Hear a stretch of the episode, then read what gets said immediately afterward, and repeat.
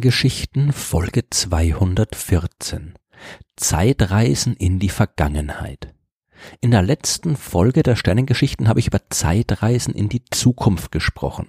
Wir sind zwar noch weit davon entfernt, eine echte Zeitmaschine bauen zu können, die uns per Knopfdruck in die ferne Zukunft transportiert, und sowas wird es vermutlich auch nie geben, aber die moderne Physik kennt durchaus Methoden, mit denen man in die Zukunft reisen könnte, und entsprechende physikalische Phänomene wurden und werden auch beobachtet. Zeitreisen in die Zukunft sind möglich und real, aber wie sieht's mit Reisen in die Vergangenheit aus. Diese Vorstellung ist enorm verlockend, all das aus erster Hand zu beobachten, was man nur aus Geschichtsbüchern kennt, dabei zu sein, wenn Caesar auf Kleopatra trifft oder Karl der Große zum Kaiser gekrönt wird, beim Bau der Pyramiden zusehen, Neandertaler beobachten oder Martin Luther bei der Bibelübersetzung über die Schulter schauen und so weiter. Die Vergangenheit ist voll mit Ereignissen und Personen, die wir zu gern aus der Nähe sehen würden. Science-Fiction-Bücher und Filme haben all das in zahllosen Varianten durchgespielt. Aber wie sieht's mit der Realität aus?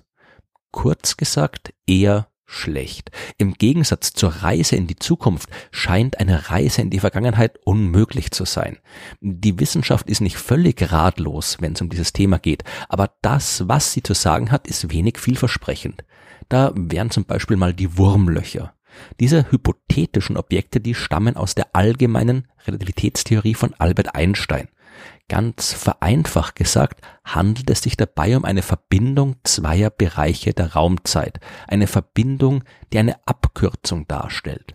Wenn wir von der Erde zum Beispiel zu unserem Nachbarstern Proxima Centauri wollen, dann müssen wir dafür notgedrungen die vollständige dazwischenliegende Distanz von circa vier Lichtjahren zurücklegen.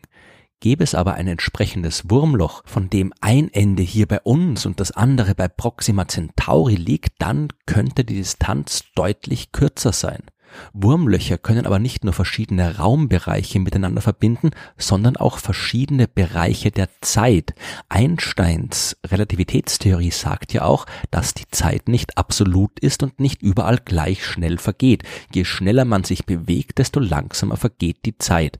Ein Raumschiff das sich schnell von der Erde entfernt, wird nach seiner Rückkehr feststellen, dass an Bord weniger Zeit vergangen ist als auf der Erde, so wie ich das schon in der letzten Folge der Sterngeschichten erklärt habe. Dieses Raumschiff ist also in die Zukunft gereist. Hätte dieses Raumschiff nun ein Ende eines Wurmlochs an Bord gehabt, während das andere auf der Erde zurückbleibt, dann hätte man jetzt eine Verbindung zwischen zwei Zeiten und könnte dadurch von der Vergangenheit in die Zukunft und wieder zurückreisen. Aber und das ist ein sehr, sehr großes Aber, das ist alles viel mehr Science Fiction statt echter Wissenschaft. Die mathematischen Gleichungen von Albert Einstein lassen die Existenz von Wurmlöchern zwar zu, aber bis jetzt gibt es nicht den geringsten Hinweis darauf, dass es sowas auch in der Realität gibt. Nicht jede mathematische Möglichkeit muss auch tatsächlich in unserem Universum existieren. Außerdem reicht's nicht, dass es einfach nur Wurmlöcher gibt. Will man sie tatsächlich als Weg durch Raum oder Zeit benutzen, dann müssen es stabile Wurmlöcher sein und das sind sie normalerweise nicht. Um ein Wurmloch entsprechend zu stabilisieren, so dass man es durchqueren kann, benötigt man sogenannte exotische Materie. Das ist in dem Fall Materie, die eine negative Masse hat. Das klingt absurd und nach allem, was wir wissen, ist das auch absurd. Niemand hat eine Vorstellung davon, wie so eine Materie beschaffen geschaffen sein könnte, wie sie entstanden sein könnte, wie man sie erzeugen könnte und ob sowas überhaupt geben kann. Und selbst wenn sie existieren sollte, man würde davon absurd große Mengen benötigen, um ein Wurmloch zu stabilisieren. Zusammengefasst, wir brauchen Wurmlöcher, deren Existenz zweifelhaft ist. Wir brauchen exotische Materie, deren Existenz mehr als zweifelhaft ist. Und dann brauchen wir auch noch die Möglichkeit, uns und die Wurmlöcher mit annähernd Lichtgeschwindigkeit durchs All zu bewegen, was ebenfalls nicht sonderlich wahrscheinlich scheint. Es sieht also nicht gut aus für die Reise in die Vergangenheit. Vor allem, weil es nicht nur an den technischen Realisierbarkeiten scheitert. Zeitreisen in die Vergangenheit könnten prinzipiell unmöglich sein.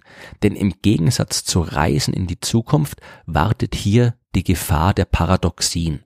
Das klassische Beispiel dafür ist das sogenannte Großvaterparadoxon. Stellen wir uns vor, ein Zeitreisender reist in die Vergangenheit und trifft dort seinen Großvater. Dann tötet er seinen Großvater und zwar noch bevor der Gelegenheit hatte, Vater oder Mutter des Zeitreisenden zu zeugen.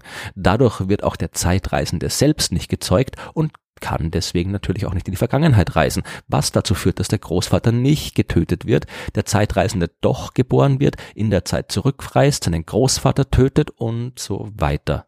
Abgesehen davon, dass ich es immer ein bisschen befremdlich finde, dass in diesem berühmten Beispiel Leute andauernd ihre Großeltern umbringen.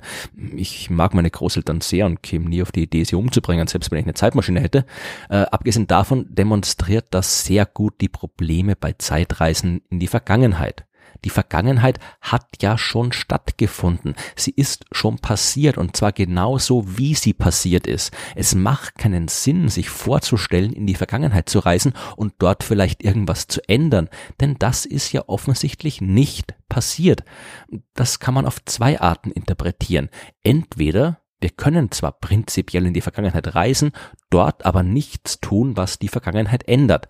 Da mein Großvater offensichtlich nicht von mir in der Vergangenheit getötet worden ist, kann ich ihn auch nicht töten. Was auch immer ich bei einer potenziellen Zeitreise in die Vergangenheit tue, ich werde nichts tun, was zum Tod meines Opas führt oder zu irgendwas anderem, was die Vergangenheit ändert, weil nichts davon passiert ist das scheint unserem freien Willen zu widersprechen. Wenn ich mir jetzt ganz fest vorgenommen habe, die Vergangenheit zu ändern, warum soll ich das nicht tun können? Aber wenn ich es getan hätte, dann wäre es ja geschehen. Ist es aber nicht. Es ist also bestenfalls sehr kompliziert, eine Reise in die Vergangenheit durchzuführen. Deswegen neige ich dazu, die andere Möglichkeit zu favorisieren, mit der man die Paradoxien auflösen kann. Reisen in die Vergangenheit sind nicht möglich.